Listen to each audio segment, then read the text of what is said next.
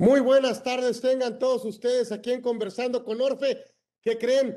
Primer aniversario de nuestro programa. Gracias a ustedes. Muchísimas gracias por haber confiado.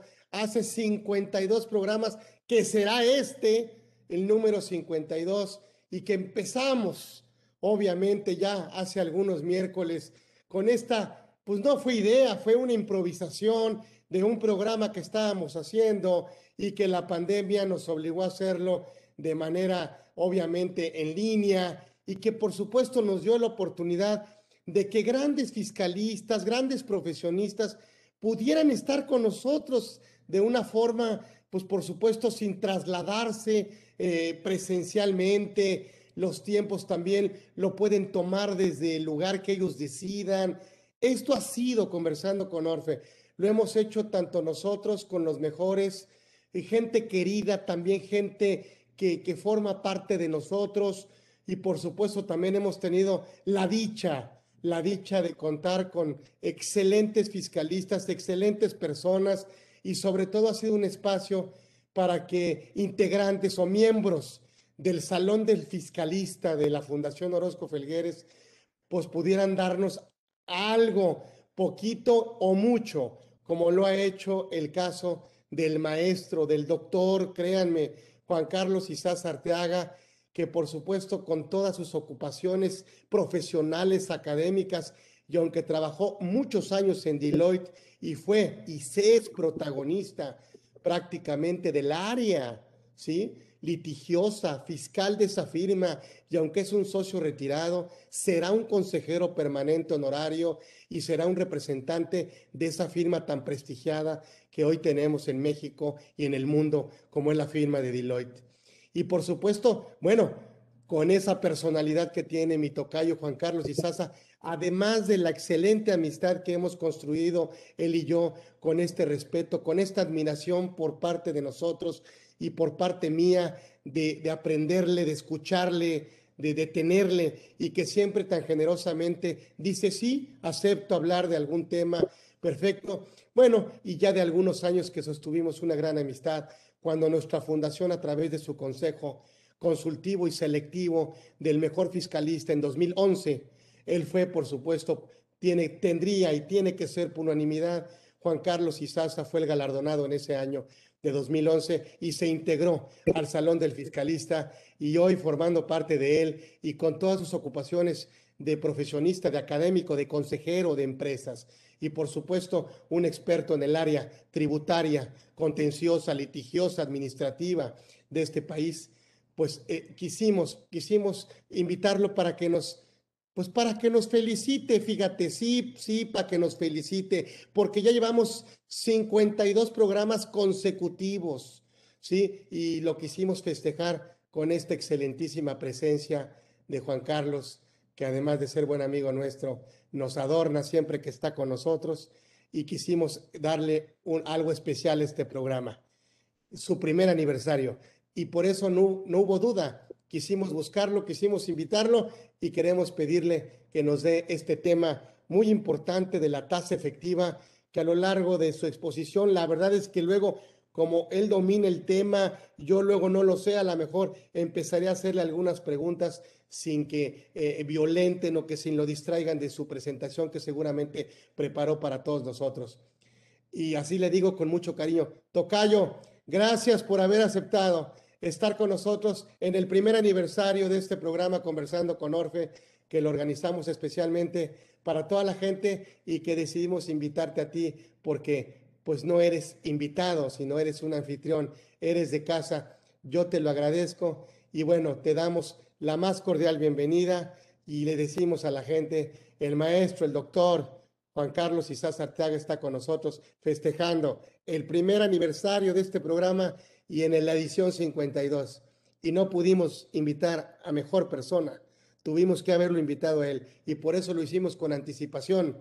Gracias, Tocayo. Adelante. Como siempre, es tu casa y como siempre, gracias por contar con tu amistad. Gracias, Juan Carlos y Arteaga. Muchas gracias, estimado Carlos.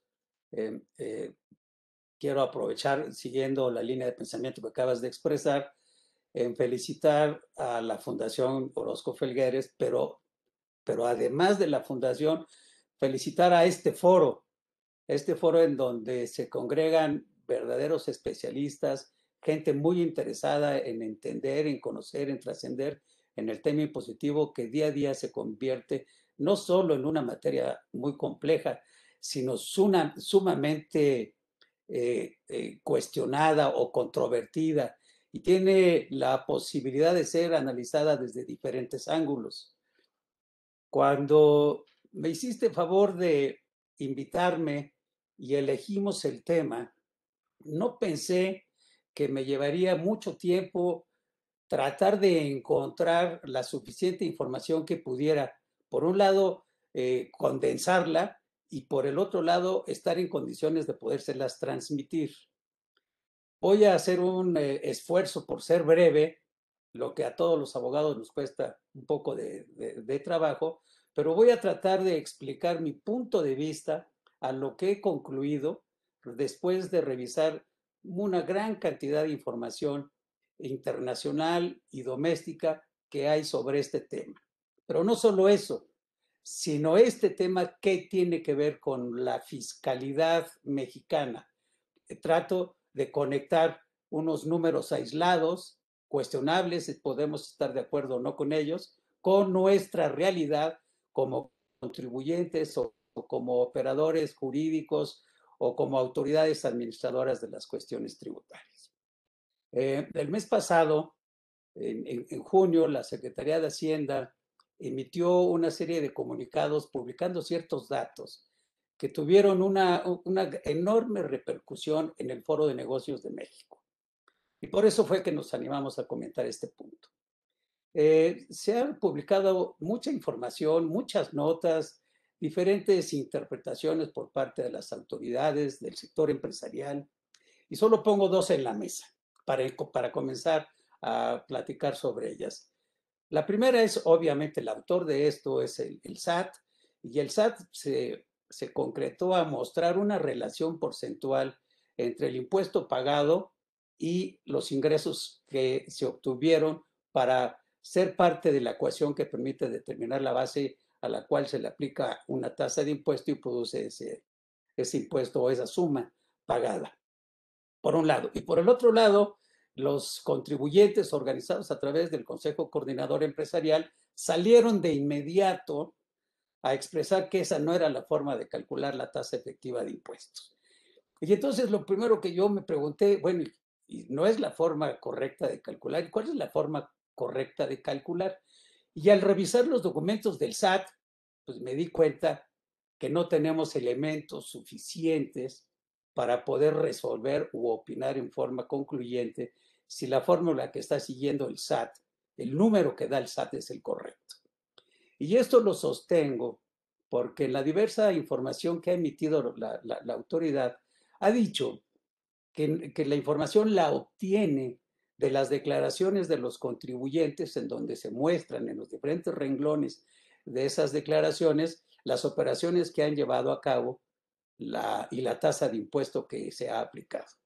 Sin embargo, en uno de esos documentos se dice que esa información fue complementada o que a su vez el SAT utilizó la base de datos que tiene para enriquecer esa información y compartirle a la sociedad los resultados.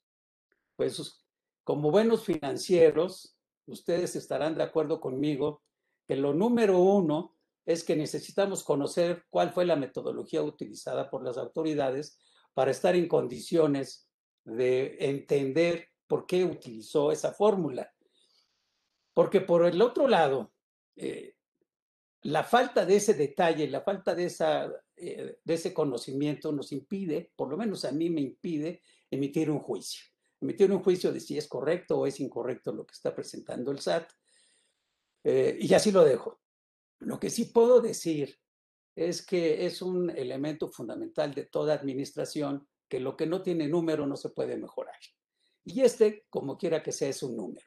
Es un número que pone el SAT al servicio del contribuyente en esta amplia gama de facultades de gestión que tiene, que trata de proveerle a los contribuyentes herramientas intermedias entre los actos duros reales materiales de fiscalización y las comunicaciones en los medios generales de publicidad o en los medios públicos. Entonces, voy a arrancar, este, mi estimado Carlos, y me gustaría si pueden ir presentando las, eh, las, las, las, láminas o las transparencias, como se puedan llamar.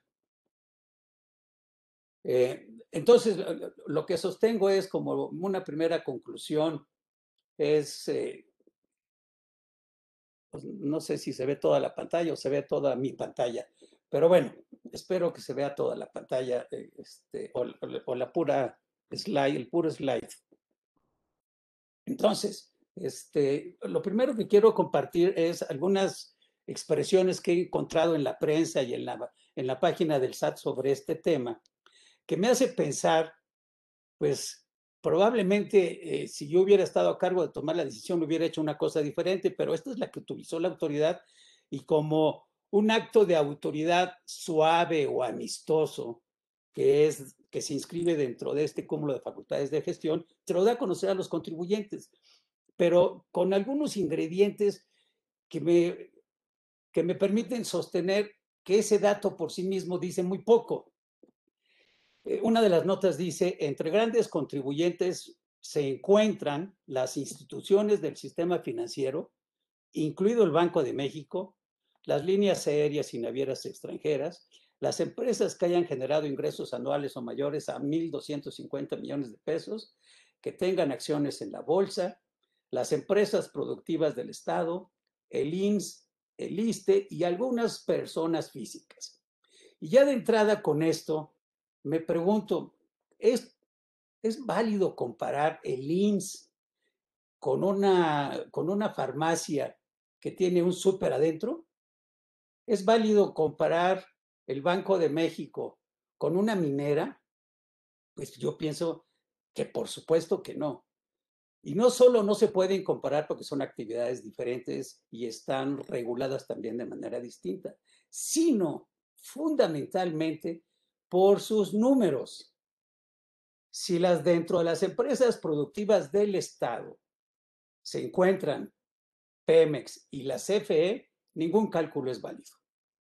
Y ningún cálculo es válido porque, según el reporte de Pemex al 2020, Pemex perdió 480 mil millones de pesos.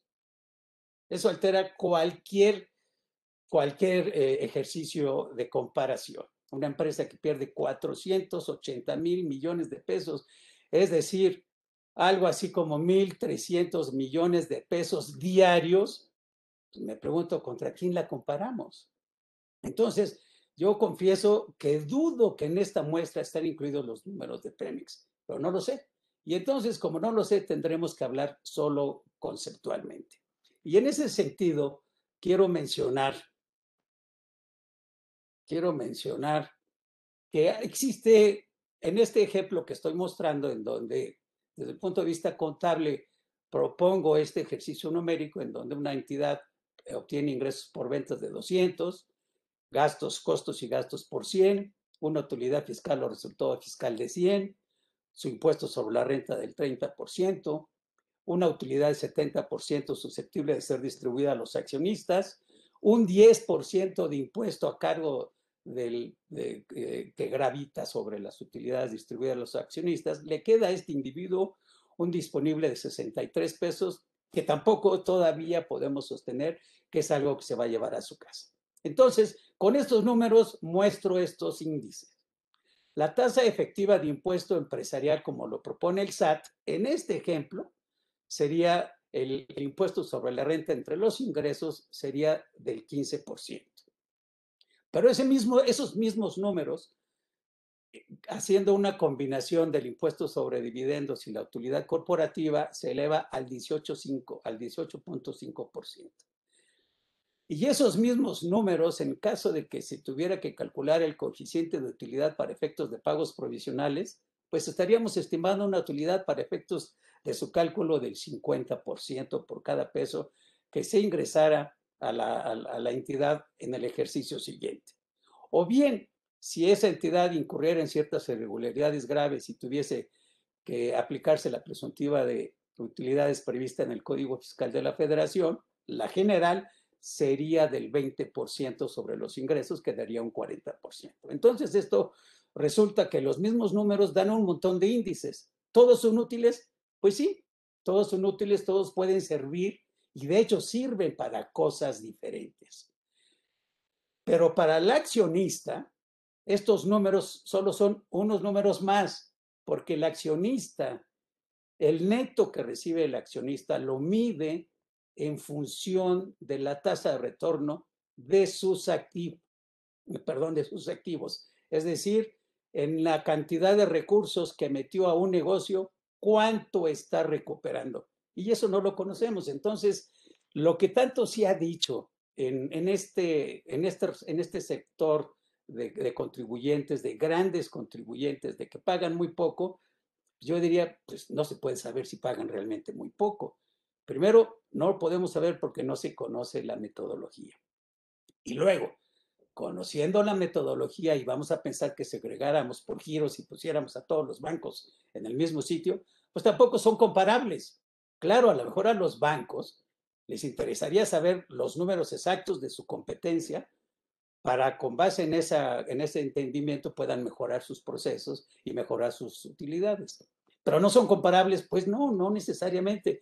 Y eh, encontré un estudio muy completo hecho en la Universidad de Sao Paulo, en Brasil, que parte de muchos estudios que se han hecho eh, en la OCDE y en otras universidades en el mundo sobre la tasa nominal y la tasa efectiva de impuestos, su relación, cuándo deben correlacionarse y cuándo deben separarse para efectos de su análisis. Y algo que dicen que es muy importante es lo siguiente.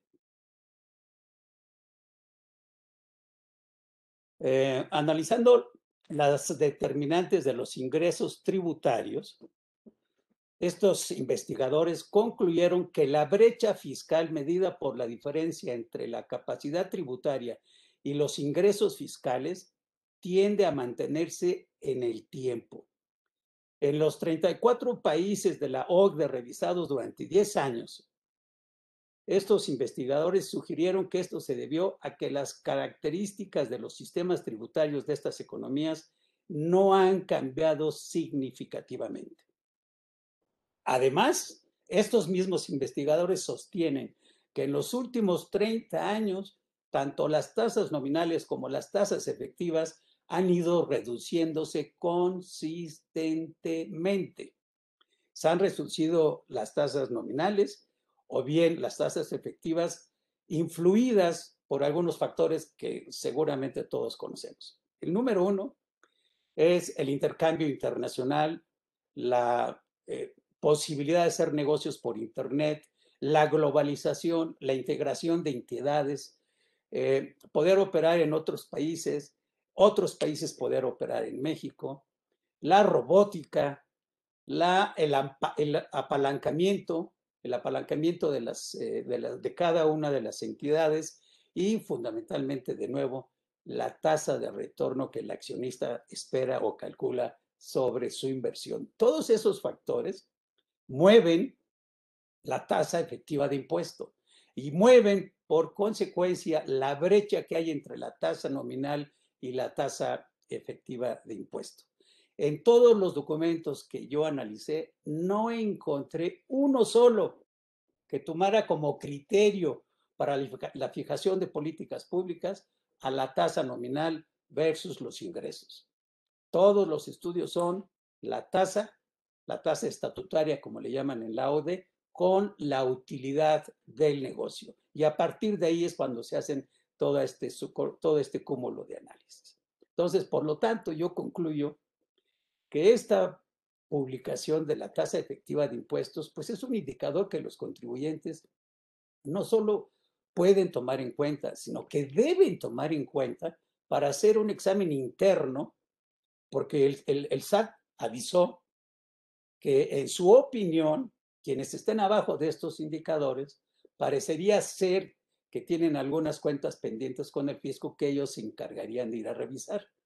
Por lo tanto, si el SAT piensa así, pues qué bueno que los contribuyentes ya lo saben, qué bien que el SAT le da a conocer a estos lo que piensa respecto a sus eh, facultades de fiscalización y por lo tanto los, los causantes, los contribuyentes o pagadores de impuestos, como los, los llamó este, Diana Bernal cuando fundó la, la PRODECON, los pagadores de impuestos pueden hacer sus ejercicios internos y revisar si están bien o no lo están. Y pueden revisar si la, línea aérea está bien ella misma comparada con estos índices o no está bien y tendría que hacer los ajustes pertinentes. Esto es, desde el punto de vista de políticas públicas, una buena política, política pública, en mi opinión. Pero ahora, siguiendo con el tema de la tasa de, efectiva de impuestos, en el sentido de que en ningún lado yo vi que existiera un análisis eh, aislado de la, de la, tasa efectiva de impuestos a la luz de, de, los ingresos, sino siempre fue a la luz de la utilidad. Y en este estudio que estoy eh, compartiendo con ustedes del Centro de Investigaciones Económicas, digo, Centro de Investigaciones Presupuestales, de Investigaciones y Estudios Presupuestales, recientemente publicado, sostiene que en México la tasa efectiva de impuestos promedió 26.8% en 2019, lo que implica que la empresa media mexicana pagó en ese año dicha proporción de sus ingresos netos en forma de impuestos. Esta es una conclusión correcta. El suponer que los contribuyentes deben pagar un tercio, como dice esta nota de la prensa, un tercio de los ingresos obtenidos, induce a lo que en todos los estudios sobre la tasa efectiva de impuestos sostienen, que la percepción de la sociedad es regularmente equivocada sobre el cumplimiento de las obligaciones fiscales. Eh, aquí tengo otro estudio hecho por el Colegio de México hace algunos años, en donde muestran tres posibles tasas efectivas de impuestos dependiendo de la metodología que se utilice. Y es particularmente influidos por el efecto en, estos, en esta información proporcionada a la bolsa, considerando impuestos diferidos y algunas reglas semejantes a las que ahora son de levita, con o sin évita. Y como puede verse en este, en este cuadro, hay eh, tres, tres, sectores que se mueven o, tres tipos de, de, resultado que se mueven entre un 8.58 y un 18.28% de tasa efectiva de las impuestas de las empresas que cotizan en bolsa. Esto es un estudio hecho en 2013, es decir, mirando entre 1993 y 2011. Entonces pienso que esto también es información que debe tener presente el analista cuando revise este tema. Aquí tengo una opinión de la OCDE, en donde se dice, México recibió ingresos equivalentes al 3. bueno, para contextualizar, en 2018 los países de la OCDE recaudaron en promedio 3.1 de su PIB en forma de impuestos empresariales y grabaron los ingresos corporativos a una tasa de 24.2%. Diríamos que ese es el marco. México recibió ingresos equivalentes al 3.5 del PIB en 2018, lo que sitúa al país por encima del promedio de los países miembros. La tasa impositiva estatutaria mexicana también es de las más elevadas de la OCDE, aunque la tasa efectiva, 22.5%, se acerca más al promedio del grupo, 21.3%. Y esto podría deberse en parte a la existencia o al efecto de los gastos fiscales eh, regulados en las leyes eh, correspondientes. ¿Esto cómo se grafica? Pues si ustedes ven aquí, México pinta muy bien. Es una fotografía que pone a México en un nivel destacado en el nivel de recaudación en el nivel de tasa nominal y en el nivel de su tasa efectiva promedio. En esos tres indicadores, México está por encima del promedio de, de, la OCDE. Y eso en ningún lado es malo. Claro, no podemos sostener que esto se traduce en que tenemos un, un, un, un sistema impositivo de primera. No, tenemos el sistema impositivo mexicano. Porque si vemos con Estados Unidos, que todavía es la economía número uno del mundo, pues Estados Unidos debería sentirse apenado mirando, mirando a México. Pero no, la comparación no debe hacerse así. Son sistemas fiscales distintos debido a que son economías también diferentes. Pero lo que quiero destacar es que en estos tres indicadores de contribución, la tasa efectiva, la tasa nominal y la recaudación, México está por encima del promedio de la OCDE. Por tanto, esta información confrontada con estos indicadores, porque puso el SAT, no son compatibles, son diferentes, pero me hace pensar que si esos indicadores del SAT incorporaran esta información de la OCDE, llegarían a un resultado semejante al que les estoy compartiendo. Ahora bien, esto, los ingresos tributarios de los países miembros como porcentaje del PIB versus México, aquí sí nos podemos avergonzar. México ocupa el último sitio. México está hasta el final de la escalera. México está en el piso. Es quien menos recauda. Y entonces dice uno, bueno, el mismo estudio dice, por un lado, que tenemos una tasa de este, efectiva de impuestos arriba del promedio, que esa tasa efectiva de impuestos recauda encima del promedio, ¿y por qué tenemos la menor contribución del OCDE? Bueno, esa es una pregunta que nos debemos hacer, sobre todo si miramos estas estadísticas que se, que se, que se emiten periódicamente del nivel de, desigualdad medido conforme al coeficiente de Gini. Y en el sitio destacado estoy mostrando lo que le pasa a México. México tiene un estancamiento, una regresión evidente en su sistema fiscal pues prácticamente por, por, de manera constante. México se ha conducido así prácticamente siempre. Acaba de publicarse en el Colegio de México, acaba, me refiero hace un par de meses, un estudio que advierte que este índice de Gini se piensa que puede deteriorarse versus 2020 todavía más de lo que aquí se está mostrando entre 1.4 y 3.7%. Y este índice de Gini que mide el, coeficiente de desigualdad, aquí están los dos indicadores clave. El, el, el, Gini después de impuestos y transferencias y el Gini con el ingreso de mercado.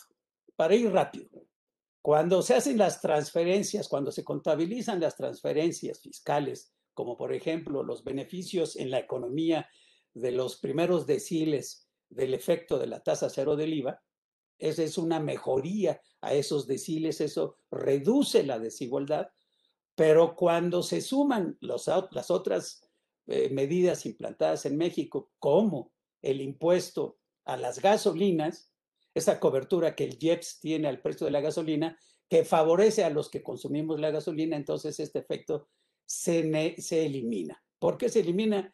Porque a quien más beneficia el impuesto o la cobertura del impuesto o la reducción del impuesto a la gasolina no es a las clases, a los dos, dos, eh, dos eh, primeros deciles de nuestra economía, es a los deciles más altos.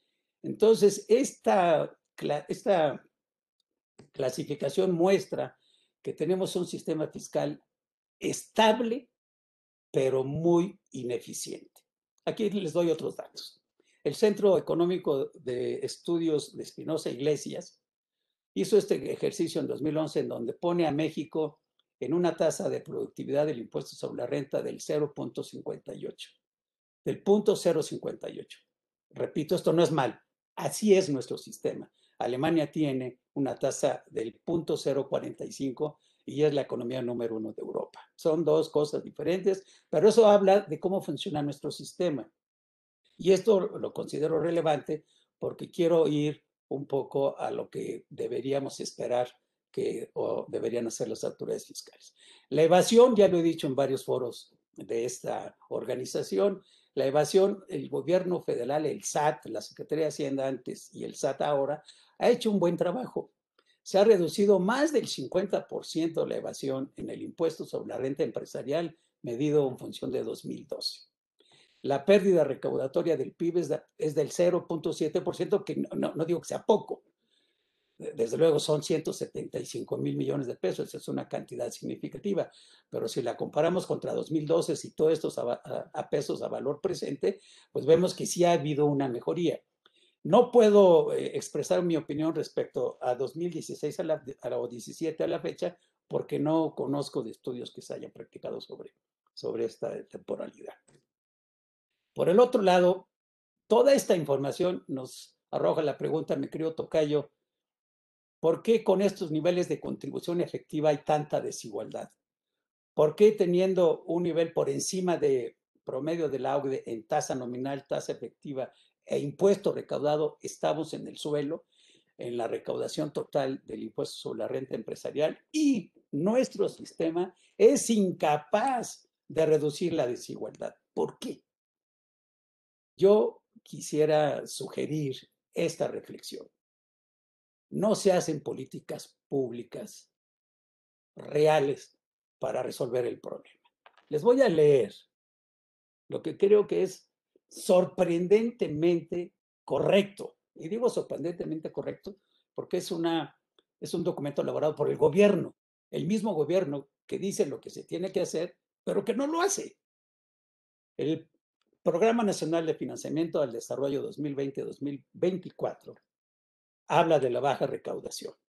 Y dice, entre estos factores se encuentran el bajo crecimiento económico, la percepción de que el sistema tributario es inequitativo e injusto, la concepción de que existe corrupción en la ejecución del gasto público y en los ingresos administrativos, perdón, y en los, eh, en los procesos administrativos de la autoridad tributaria. Los altos costos administrativos de cumplimiento y un amplio sector informal en la economía que reduce la base gravable. Bueno, este es, una, este es un diagnóstico completo, objetivo, claro de lo que efectivamente padecemos. El gasto público ha contribuido a mejorar las condiciones de bienestar y el desarrollo económico, pero ha sido insuficiente, destacó la Secretaría de Hacienda. Totalmente de acuerdo. Yo digo, pues esto es lo que se debe resolver, pero no hacemos nada de esto. La fiscalidad mexicana, todo el, diagnóstico que acabo de compartir con ustedes opera dentro de la ah, fiscalidad mexicana, que se entiende como tal esta estructura, este entramado de autoridades, de operadores, de particulares que conviven con la ley del impuesto sobre la renta y todo ello eh, integra lo que podríamos llamar la fiscalidad mexicana. ¿Cómo, cómo podríamos eh, citar algunos de estos componentes? Su preparación. La, fiscalidad mexicana con el actual, con el desmantelamiento que ha padecido el SAT, con la reducción desastrosa de su personal, ha perdido talento su eficiencia recaudatoria contrasta con su incapacidad administrativa. Ya no digo que, que haya ahí algunos sesgos en las actuaciones de las autoridades cuando se refieren a las devoluciones. No, solo me refiero, por ejemplo, el, el problema de la obtención de citas en el SAT. Efectivamente, se ha convertido hasta un artículo de comercio ilícito y el SAT con toda la razón se molesta, pero no lo resuelve favoreciendo la existencia de citas en el SAT, sino amenazando a los contribuyentes. Ha mejorado mucho la presencia y la percepción de presencia, de riesgo que los contribuyentes tienen respecto a las autoridades, pero ese no es un factor relevante. En un estudio sobre moralidad tributaria hecho en Ecuador hace seis o siete años sobre la moralidad tributaria en Latinoamérica, se concluye que un sector de la economía permanece constante desafiando el riesgo de ser eh, descubiertos por la autoridad fiscal y castigados por la autoridad fiscal. Es decir, un 19% y algo de, la, de esas encuestas reveló que ese número de contribuyentes no les importa el riesgo. Y si ese estudio, incluyendo México, desde luego, pudiéramos traerlo a México, tendríamos que decir, pues hay un sector importante de la economía que no le importa. número uno. Y número dos, Tyler, un, investigador, un economista americano, en, en, las jornadas latinoamericanas de derecho tributario celebradas en México hace como 10 años, dijo que existe suficiente información empírica que demuestra que el endurecimiento de las medidas contra los contribuyentes no mejoran la recaudación, ni mucho menos la amenaza de ser encarcelados. ¿Y nosotros qué hemos hecho? Hemos endurecido, nosotros, perdón, el gobierno que ha hecho, endurecido su relación con los particulares. Celebro que el gobierno lo haya hecho respecto de ciertos sectores o ciertas transacciones que todos conocíamos y que no se hacía nada al respecto. Celebro que lo hayan hecho, pero me enormemente, me preocupa enormemente que no separen a esos contribuyentes que deberían ser objeto de una aplicación inmediata de las medidas este, legislativas represoras con el resto de los contribuyentes. Escuché hace unos días eh, eh, una, una explicación de la causa por la cual se eliminó la compensación universal y se dijo, este era un problema causado de donde se aprovechaban los factureros. Yo, pues claro, los factureros inventaban operaciones, creaban saldos a favor y con esos saldos a favor compensaban los impuestos que realmente debían por las percepciones que repartían entre sus cómplices. Sí, pero ¿por qué se les privó de ese fundamental derecho al resto de los contribuyentes? sobre todo cuando el SAT tiene eh, radiografías diarias razonablemente fieles de la conducción de los negocios de los contribuyentes. Lo correcto es que el SAT haga una separación, los contribuyentes eh, del 69B y compañía no tienen derecho a la, a la compensación automática. Los contribuyentes que tienen un historial largo de cumplimiento, tienen derecho. Finalmente el fisco no pierde las facultades de revisarlos, pero no, lo que se hizo es simplemente eh, extender una medida cómoda para todos los contribuyentes y entonces ahora se ha convertido en un vía crucis para que estos recuperen sus saldos a favor. Conocimiento del negocio al contribuyente, lamentablemente este es un tema que se ha abandonado. El fisco ni tiene tiempo, ni tiene personal suficiente y creo que tampoco tiene interés en conocer el negocio del contribuyente para que una vez entendido pueda revisarlo y objetar lo que quiera. Y no que se estiren todos los criterios a todos los contribuyentes por igual, como si fueran idénticos. El fondo sobre forma y, y fondo sobre forma. Es sorprendente que nuestro sistema prevalezca la forma cuando se trate del rechazo de deducciones y prevalezca el fondo cuando se trate del mismo tema, según le convenga a la autoridad fiscal. Yo celebro que hubiera un criterio en, la, en los tribunales o en el Código Fiscal, como se pidió hace algunos años, cuando el fisco quiso insertar en el artículo quinto del Código Fiscal este principio, que se le contraofertó, insértalo, fondo sobre forma, pero para unos y para otros. Si a mí se me olvidó presentar una declaración complementaria o no presenté una declaración del entero de retenciones, pero cumplí con todas las obligaciones, es deducible el gasto. Ahí sí no quisieron. Y entonces esto, ¿qué es lo que hace? Que encarece la operatividad del sistema. El no considerar la tasa nominal y combinada del impuesto sobre la renta empresarial también es un error. Tenemos que considerarlo. Y yo agregaría, incluyendo la PTU, aún la PTU mejorada con la reforma laboral, porque todos los inversionistas agregan el 10% de la PTU al, al, ejemplo que yo les presenté, todos, porque lo que ellos quieren ver es cuál es la tasa de rentabilidad, la tasa de retorno del dinero que metieron. Y si le tienen que dar a sus trabajadores además una porción de la utilidad, porque así lo establece la Constitución, bueno, eso también es un costo y eso también debería estar incluido. Dice la OCDE que el cálculo de la tasa efectiva de impuestos, y así lo dijo a propósito del proyecto de los, las empresas multinacionales que están eh, investigando y realizando hoy en día, dijo que la tasa efectiva de impuestos incluye los impuestos a las personas físicas que reciben esas utilidades. Entonces, si sumamos todos esos gravámenes, tenemos una tasa eh, efectiva de impuestos mucho más alta de la que incluso se está reportando en la OCDE. Pero vuelvo otra vez al mismo tema, pero ¿dónde está el problema? ¿Por qué esto? Pues esta es una característica, nos gusta no nos gusta, pero así hemos estado operando, así hemos vivido con el SAT muchos años. No se ha mejorado, pero ¿cómo se podría mejorar? Ahorita vamos a hablar de la moral tributaria. Yo sostengo que la política tributaria no tiene políticas públicas. La política tributaria carece de una política pública que articule al gobierno con una decisión este, tributaria. El mejor ejemplo es el impuesto adicional sobre dividendos.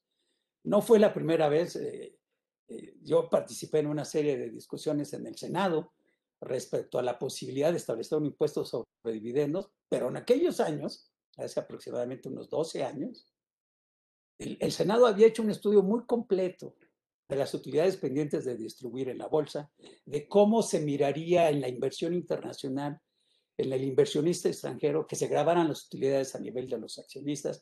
Todo eso se tomaba en cuenta para definir si habría o no habría un impuesto sobre, dividendos. Y en 2014 se dijo hay un impuesto sobre dividendos y se acabó.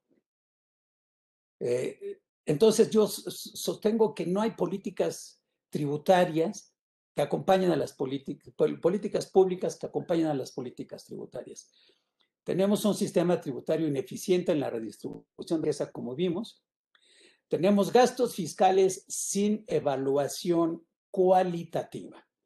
Esto dice el CIEP, el Centro de Investigaciones y Estudios Presupuestales que mencioné hace un momento. Él dice que todo lo que se ha hecho sobre los gastos fiscales es cuantificarlos. Estudiarlos, examinarlos para entender su verdadero impacto en la redistribución de la riqueza, no hay. Entonces, eh, el CIEP sostiene qué hacer con el subsidio al salario que, según el CIEP, es la principal deducción de las empresas. Y el CIEP, el CIEP le, lo cuestiona como una deducción válida porque ya se perdió su objetivo eh, inicial y ahora es un factor de negociación salarial entre patrones y trabajadores. Pero ¿qué ha hecho eh, la Secretaría de Hacienda sobre este punto? Nada.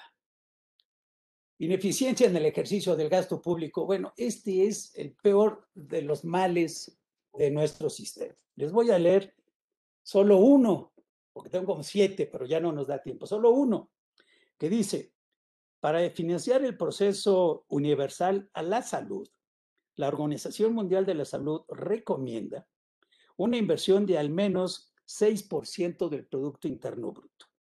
Entre 2010 y 2021, México ha destinado cada año al sistema de salud pública entre 2.5 y 2.9, es decir, menos de la mitad. Con la pandemia, se recomendaba que México invirtiera en el sector de salud 0.94% del PIB, que se invirtió en el presupuesto, 0.09, que además no se ejerció. Es decir, no se invirtió en el sector salud.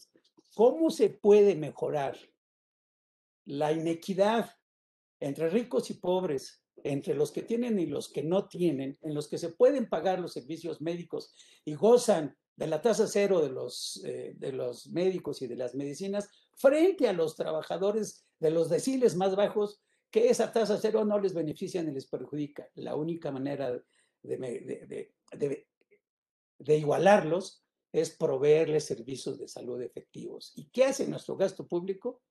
Lo opuesto en la realidad y lo opuesto que dijo en el Programa Nacional de Financiamiento del Desarrollo. Esto que ha provocado un, estancamiento de los índices de bienestar. Vean ustedes las estadísticas de la OCDE. No hemos mejorado en nada en los últimos años, en los últimos ocho nueve años y un estancamiento y deterioro del crecimiento, del crecimiento medido a 2019, no incluyendo 2020 que está eh, catapultado por el efecto de la pandemia. La moral tributaria. La moral tributaria, e, es decir, esta regulación este, interna, para, interna no económica, no monetaria, para pagar o no pagar impuestos. Voy a ir muy rápido. Eh, se define como una interacción complicada entre los contribuyentes y el gobierno, estableciendo esa relación una justa reciprocidad. Es un intercambio que implica dar y tomar de ambas partes. Tercer párrafo. Sostenemos que el problema de la provisión de bienes públicos en la mayoría de los países de América Latina y el Caribe no se, baja en la, no se basa en la baja recaudación de impuestos, sino en la forma en que se gastan los impuestos. Esta es una de las justificaciones más viejas sobre evasión. Este principio de, reciprocidad se define por el, eh, por el, pues por el mismo CIEP. Es la motivación para cumplir con el pago de impuestos, perdón, la motivación por cumplir con el pago de impuestos depende en gran medida del grado de reciprocidad que los contribuyentes perciben en la relación Estado-sociedad. Es decir, los individuos estarán más dispuestos a pagar impuestos si consideran que los recursos se utilizarán para financiar la provisión de bienes públicos de calidad que contribuyan al bienestar social.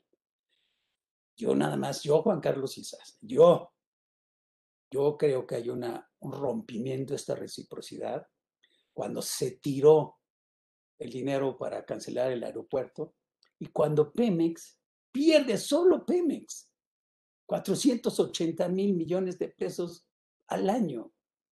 Con eso yo digo, oye, esto me tocan 4 millones de pesos a cada uno de los 130 millones de, mexicanos.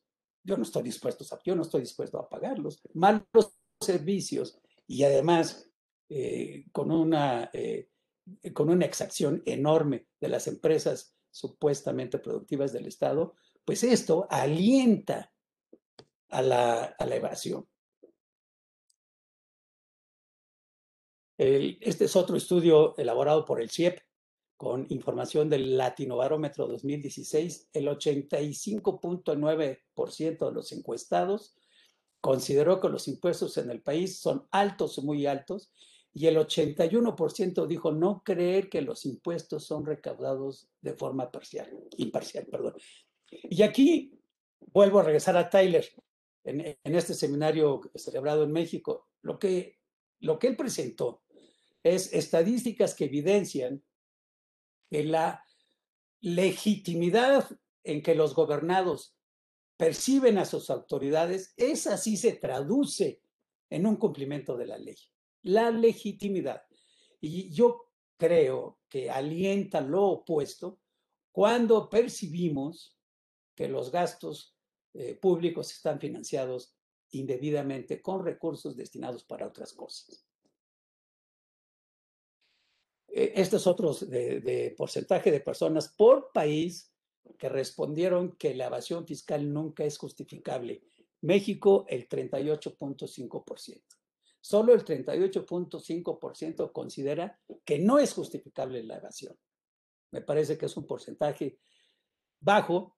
No sé si sea demasiado bajo, pero por lo pronto es más alto que el de Colombia, eh, bueno, no son modelos a seguir los de abajo, pero el de Chile, Chile 50, prácticamente 52%, El Salvador 53% de rechazo a la, elevación. Eh, los principios constitucionales de la calidad del gasto público, y quise poner el adjetivo calidad para ya no hablar de principios constitucionales del gasto público y no recurrir al artículo 31, fracción cuarta y otros. Son estos dos principios que no se cumplen. Todo poder público dimana del pueblo y se instituye para beneficio de este. En los últimos años, si el poder público hubiera beneficiado al pueblo, se hubieran mejorado un poquito los niveles de pobreza. Y los niveles de pobreza se han incrementado de manera sustancial. Y repito, sin agregar los 8 o 10 millones de pobres que se incorporaron a ese sector en el 2020. Los recursos económicos de que dispongan la federación y las demás eh, facultades, digo, autoridades, se administrarán con eficiencia, eficacia, economía, transparencia y honradez para satisfacer los objetivos a los que están destinados. Tan solo la transparencia se incumple en un 87% de compras por asignaciones directas en lugar de licitaciones. La ineficacia de los programas sociales. Según Mexicanos contra la Impunidad y la Corrupción, el 18% solo tiene el 18% de efectividad del programa Sembrando Vida, 25% el programa de Jóvenes Pro Futuro, 20% el programa de Universidades Benito Juárez. Lean, por favor, el estudio de las Universidades Benito Juárez. Le arranca eh, lágrimas al lector ver en qué se está usando los recursos destinados a este proyecto. La población total en situación de pobreza pasó de 44 a 41.9 de 2008 a 2018, es decir, una disminución anual media del 0.24% sin, sin la crisis del COVID.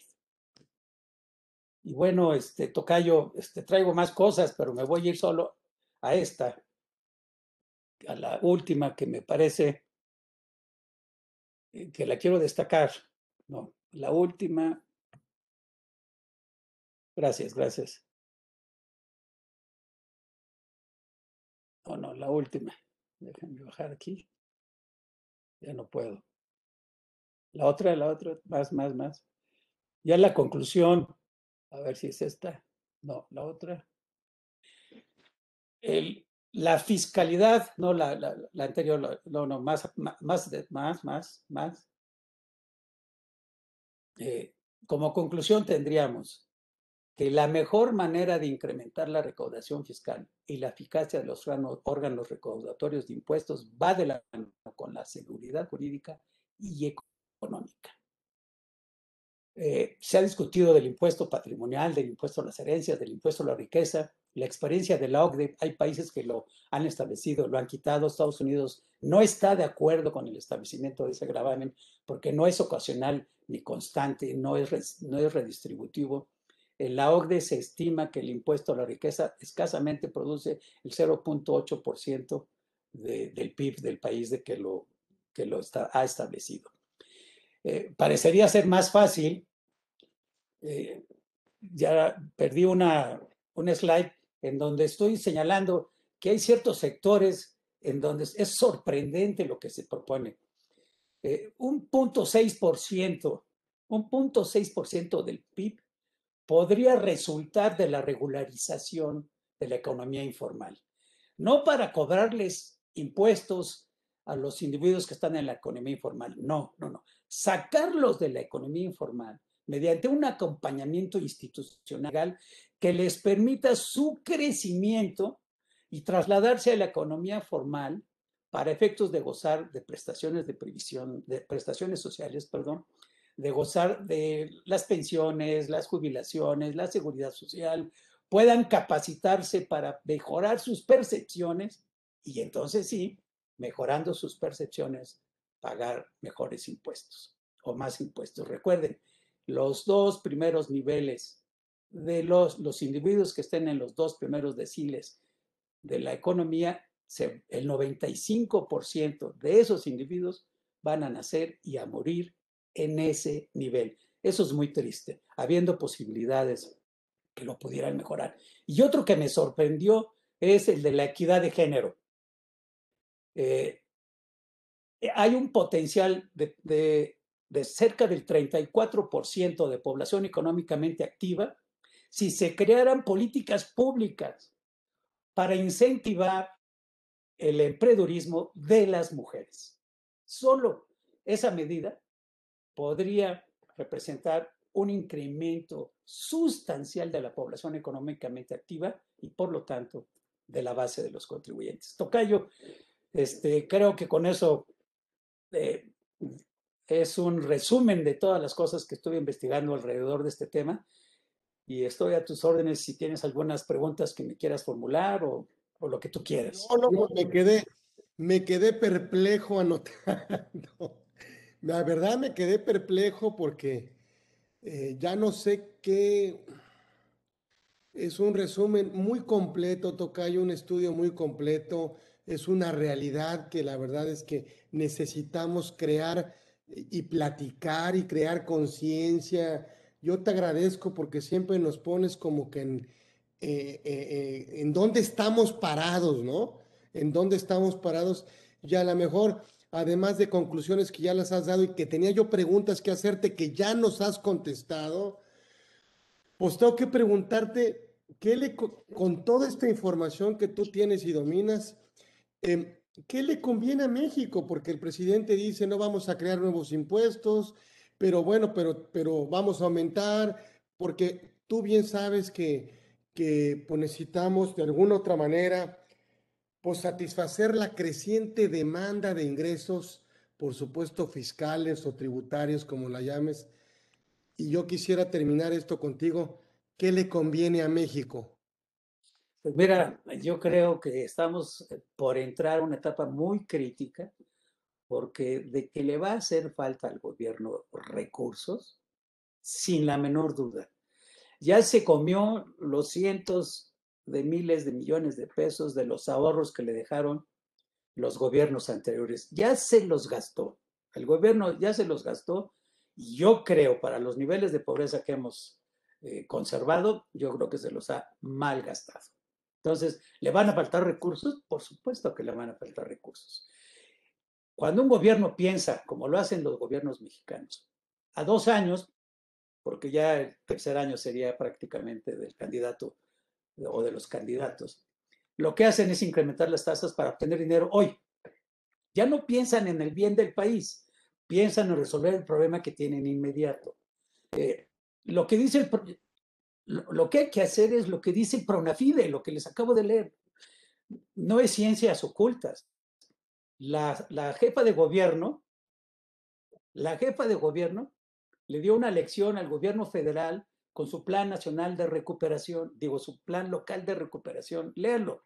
Ojalá se lleve a cabo, desde luego.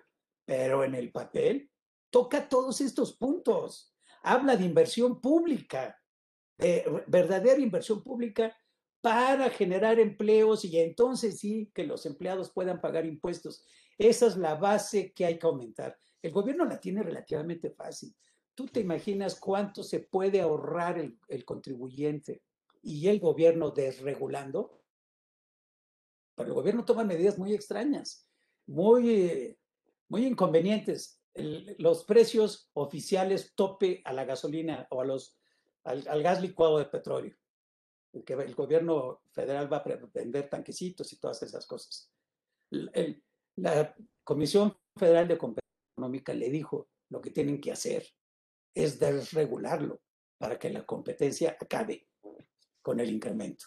Porque no se puede regular el precio cuando sujeto, está sujeto al precio internacional. Recuerden ustedes cuánto pagábamos de celular hace 15 años y cuánto pagamos ahora. Ustedes no, a ustedes, muchos de ustedes no les tocó que era tráfico de influencias encontrar un teléfono residencial era tráfico de influencias. Y ahora todo el mundo tiene varios celulares en su casa, en fin. La desregulación, ¿qué está haciendo el presidente Biden? Un solo ejemplo. Para el tema de la igualdad, para mejorar las condiciones de igualdad de los menos eh, favorecidos económicamente, acaba de emitir muchas órdenes ejecutivas, pero una de ellas me llamó la atención. Simplemente lo que hizo fue desregular la fabricación de auriculares para los sordos. Así Solo eso Y con esa medida se abarata la producción y el precio de venta y entonces los individuos tienen más posibilidades de acceder a ese satisfactor. Por allí, si desreguláramos las legislaciones fiscales, porque se van agregando requisitos para mejorar los controles, pero no se quita ninguno. Eso podría enriquecer al fisco porque los contribuyentes podrían destinar sus recursos a generar valor agregado, riqueza y por lo tanto más impuestos. Eso es algo que se puede hacer cómodamente, pero pues el gobierno, el gobierno es el gobierno. pues esperemos, la verdad es que por nuestro México, que todo esto llegue a buenos oídos, yo te agradezco, Tocayo, porque siempre nos pones como que nos das una, limpiadita. A ver, vamos a ubicarnos, vamos a, a, tener la información que necesitamos para tomar decisiones. Y también vamos a exigirle al gobierno que cuente, que haga y su papel, que cumpla con su papel, con su responsabilidad. Y vamos a crear una nueva, pues una nueva cultura fiscal, tanto del contribuyente como el administrador, que en este caso es el gobierno. Yo te agradezco mucho, siempre Tocayo es un agasajo, siempre te invitaré, siempre te pediré y siempre estarás aquí en tu casa, eh, la fundación, por supuesto Carlos Orozco Felgueres, en donde, bueno, pues, pues miembro del Salón del Fiscalista 2011, el maestro, que digo, don Juan Carlos Isás Arteaga estuvo con nosotros. Es un presente virtual porque, bueno, no hemos tenido oportunidad de reunirnos, ya nos reuniremos muy pronto, pasado mañana, pero, pero para, para efectos de materialidad fiscal, sí se llevó la conferencia, digo, fue un programa, pero para que no digan que...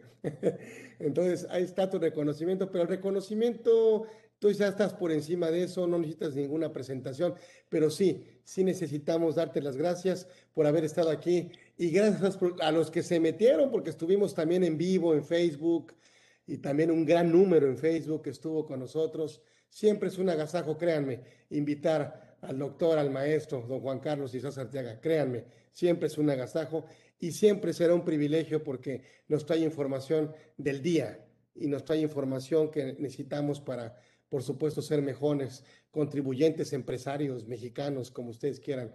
Y siempre, bueno, tener a esta gran persona, primero gran persona y luego gran, gran profesionista y gran fiscalista, siempre será un privilegio y siempre para nosotros, bueno, pues formará parte de esta familia en el cual pues ya forma porque es galardonado de nuestra fundación como el mejor fiscalista en 2011.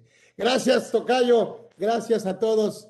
Un privilegio Estamos en, estuvimos en vivo, estará grabado esto en YouTube, ahí quedará para los que no pudieron meterse. Créanme, yo creo que vale la pena, vale la pena siempre tener en nuestras arcas de email guardado esta conferencia para que nos dé otro espectro, otro contexto, otra visión, créanme, otra visión de mexicanos, otra visión de país dentro de un ámbito tributario que obviamente nos permita mejorar o concientizarnos o sumar para una nueva cultura fiscal de este país. Muchísimas gracias. Juan Carlos Isás Arteaga estuvo con nosotros. Gracias. Nos vemos próximo miércoles, edición 53.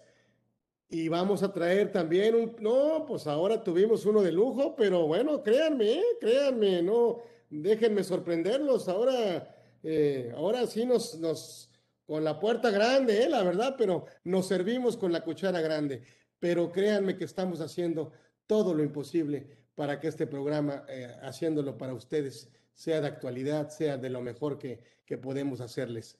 Gracias, un abrazo, nos vemos próximo miércoles. Estuvo con nosotros el maestro, ¿eh? créanme, créanme, el maestro Juan Carlos Isasa.